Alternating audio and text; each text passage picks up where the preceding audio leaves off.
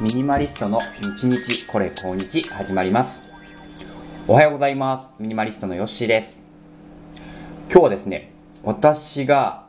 ゴールデンウィークに見たい映画の話をしたいと思います。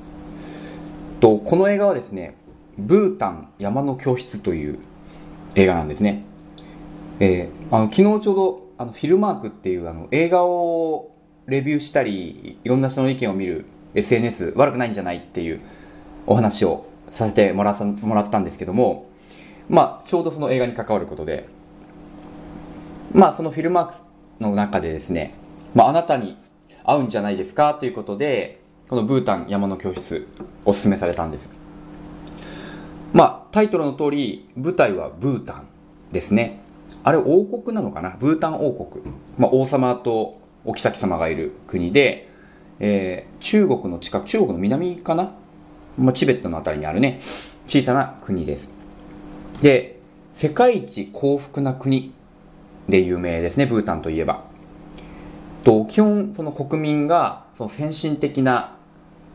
技術、まあ、インターネットとかね、えーああいったものに触れるのをつい最近まで禁じていた国なんですよね。では幸福を阻害するということで。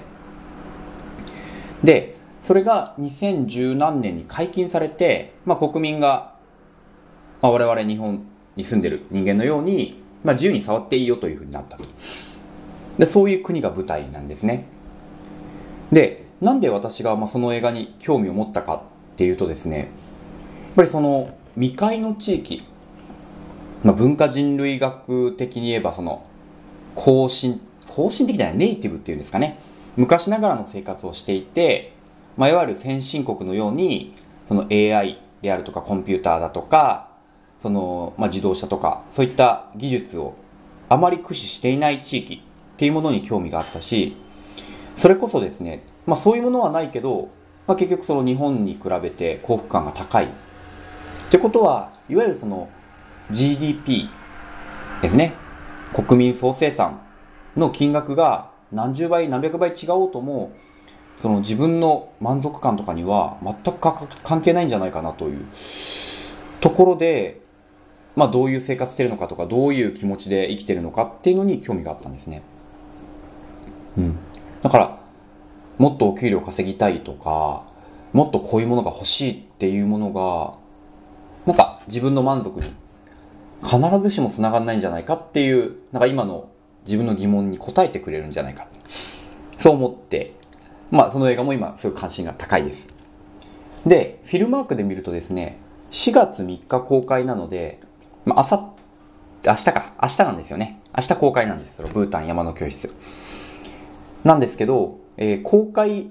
映画館見るとですね、まあやはりあの配給会社が大きくないので、まあ大手ではやらないです。まあいわゆる単館と呼ばれている、まあ個人がやってる映画館中心に公開されて、で、私が住んでる岩手でゴールデンウィーク、で、長野でもゴールデンウィーク公開だったんですね。で、これでまたすごいちょっと幸運なことに、あの、私の家のすぐ近くに、あずま座って映画館がありまして、これは長野県塩尻市っていうね、すごいど田舎の町なんですけど、ここにあずま座ってのがあるんですよ、単館の。ほんと昔ながらの古い映画館がありまして、ここがね、いい映画をやるんですよ、私にとって。年始もですね、100日間のシンプルライフっていうミニマリストの映画が公開されたんですけども、もう全国で全然やってるとこがなくて、えー、どこで見れるのこれって言って調べたら、あずま座って書いてあったんですね。な、なんですかね、あの、すんごい欲しいもの、どこで売ってんのって調べて調べたら本当に真横のお店で売ってましたみたいな。全国でも少ないものがみたいな。うん、なんかお宝を見つけた気分になりますね。で、今回もそのブータン山の教室は、あずま座でやるんですよ。まあ、1ヶ月遅れですけど。なんでね、ぜひちょっとこれ見たいなって思ってます。で、まあ、ちょっと予告も見てね、どういう背景があるのかっていうのも見させてもらいました。まあ、これもちょっとお話したいんですけど、まあ、結論としては、まあ、ブータンは今不幸せになってます。ブータンの中でそのインターネットが普及して、世界中の情報と触れられるようになったことで、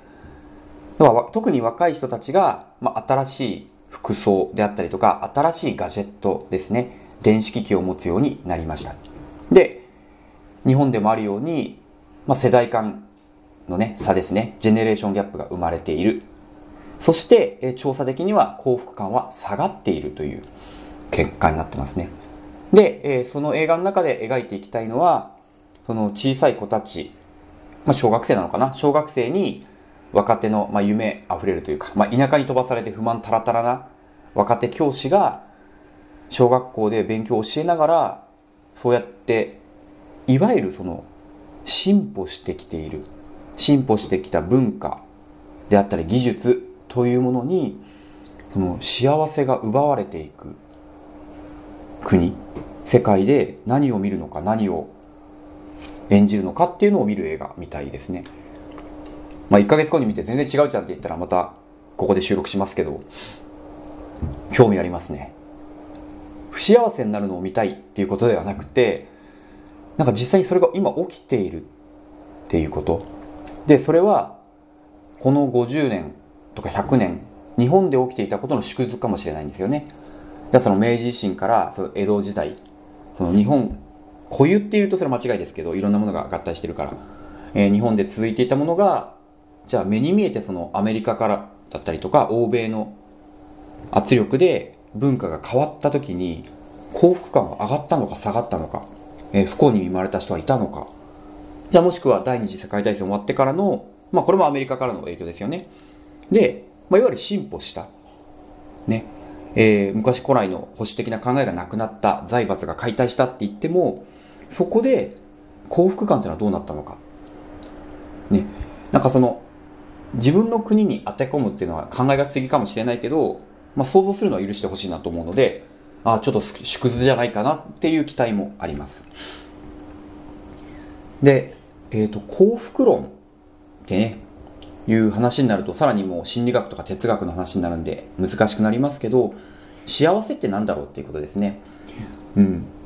例えば今僕も4月に入って、ひたすらもう昼間から暖かいんで、暖かいだけで幸せっていうものを感じてますけども、じゃあこれは1月2月がすごい寒かったから、まあそのギャップで幸せを感じている。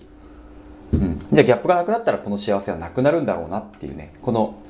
刹那的な一瞬の幸せっていうものもあるだろうし、なんかその自分がおじけづいてやっていなかったこと。ね。まあ、例えば仕事で、ああ、この仕事すごい嫌だな、怒られるなってのを、まあ、しゃあないって言って、やりきる。で、やっぱここでちょっと幸せを感じるんですよね。あ、俺、頑張ったじゃん、みたいな。で、こういう幸せもあるだろうし、あとは、まあ、実家、長野に帰った時に、まあ、家族とも、ただ何もせずに過ごしてるだけでも幸せっていう、まあ、共同体の幸せっていうんですかね。うん。そう人とこう、集っている幸せっていうのもあるかもしれない。だそういうものをなんかもっと言葉にできて、で、特になんか日々仕事とかプライベートで不満持ってる同僚とか知り合いにこう説明できたらいいんだろうなっていうのをね、もうこの数年思いますね。だから本とか映画でもそういうテーマだと、すごい見たいと。この作者、この監督はじゃあ幸せってどう捉えてるんだろうっていう、うん、一人ごとの幸せ感覚っていうものを見たくなりますね。うん。まあ、というわけで、今日はブータン山の教室という、まあ、映画、すごく見たいぞっていうね、お話をさせてもらいました。ね、フィルマークともどもチェックいただけると幸いです。